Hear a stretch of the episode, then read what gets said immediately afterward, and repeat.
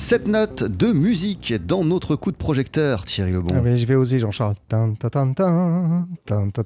fais les suivants.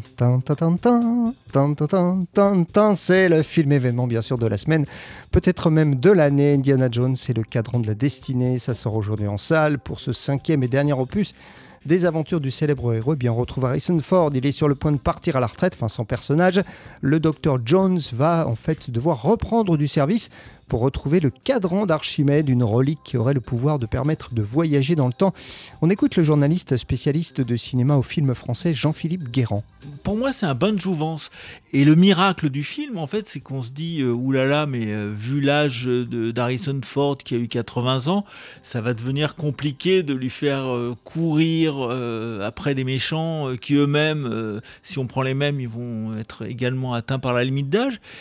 Et puis en fait, non, il y a un artifice de scénario qui fait que ça se passe en 1969, donc il a finalement euh, l'âge qui qu'a le personnage, et du coup ça devient crédible. Alors évidemment, il y a des flashbacks euh, qui se passent dans le temps, et puis il y a un artifice de scénario assez extraordinaire qu'on ne révélera pas qui font qu'en fait on, plonge là-dedans, mais euh, effectivement avec la musique de John Williams qui est toujours la même. Enfin, on a vraiment l'impression d'accomplir un, retour en arrière nous-mêmes dans le cinéma d'il y a 40 ans. Et il faut aussi, Thierry, parler du rythme de ce nouvel Indiana Jones. Bah oui, parce qu'il est long. Ce film, hein, tout de même, 2h35. Alors moi, je vais vous dire, je ne me suis pas ennuyé une seule seconde avec des scènes d'action incroyables comme on les aime, de l'humour aussi, et même de la politique. Ben, il y a beaucoup d'humour, et en plus, on a l'impression, et ça c'est bien, que le personnage d'Indiana Jones, donc joue Harrison Ford, il a vieilli. Et il a vieilli en devenant un petit peu passéiste. En gros, on pourrait dire que quand on le trouve en 1969, c'est un peu un vieux con. Parce que, en fait, qu'est-ce qui se passe? C'est le début du film. Donc je ne spoile rien. Ça se passe en 1969, au moment du retour triomphal des astronautes qui ont été les premiers à marcher sur la Lune. Donc il y a une parade gigantesque.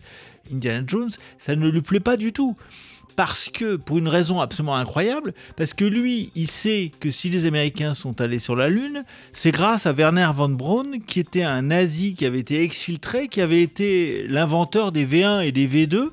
Et donc il dit, mais attendez, c'est incroyable, les Américains marchent sur la Lune, mais grâce à un ancien nazi. Or, les nazis, il connaît parce qu'il les a déjà combattus. Et là, d'un coup, eh ben, on va repartir dans le passé. Et je trouve que c'est une, un artifice de scénario incroyable. Et alors, il y a un autre ingrédient important tiré dans le film. Eh ben oui, c'est l'émotion. Euh, alors moi, j'ai trouvé vraiment Jean-Charles Harrison Ford euh, particulièrement émouvant euh, à travers les fêlures de son personnage qui sont mises en avant et qui ajoutent, je trouve, de l'émotion du coup pour le spectateur. Ce qui est très intéressant, c'est qu'effectivement, il montre les fêlures. Il montre surtout qu'il a pris de l'âge, qu'il est un peu inadapté à son époque et surtout euh, il est confronté à la fille d'un de ses complices, dont il se rend compte que finalement, sur le plan moral, bah, c'est un petit peu à géométrie variable, et que lui, il dit mais je, comment elle peut être la fille de mon ami? Ça va assez loin. Et puis il y a une petite surprise finale qui est incroyable et qui là si vous y ajoutez la musique de John Williams, est difficilement euh, résistible. Voilà, donc cinquième et dernier opus avec une fin euh, en beauté pour moi, des aventures d'Indiana Jones, Indiana Jones et le cadran de la destinée. Ça sort en salle aujourd'hui. On remercie Jean-Philippe Guérand, journaliste spécialiste de cinéma au film français, de nous avoir parlé de ce film de l'été, disons-le. Merci beaucoup Thierry Lebon. Je prends à présent mon lasso et mon chapeau pour vous annoncer la suite. Voici le saxophoniste Art Pepper sur TSF Jazz avec Walking Shoes.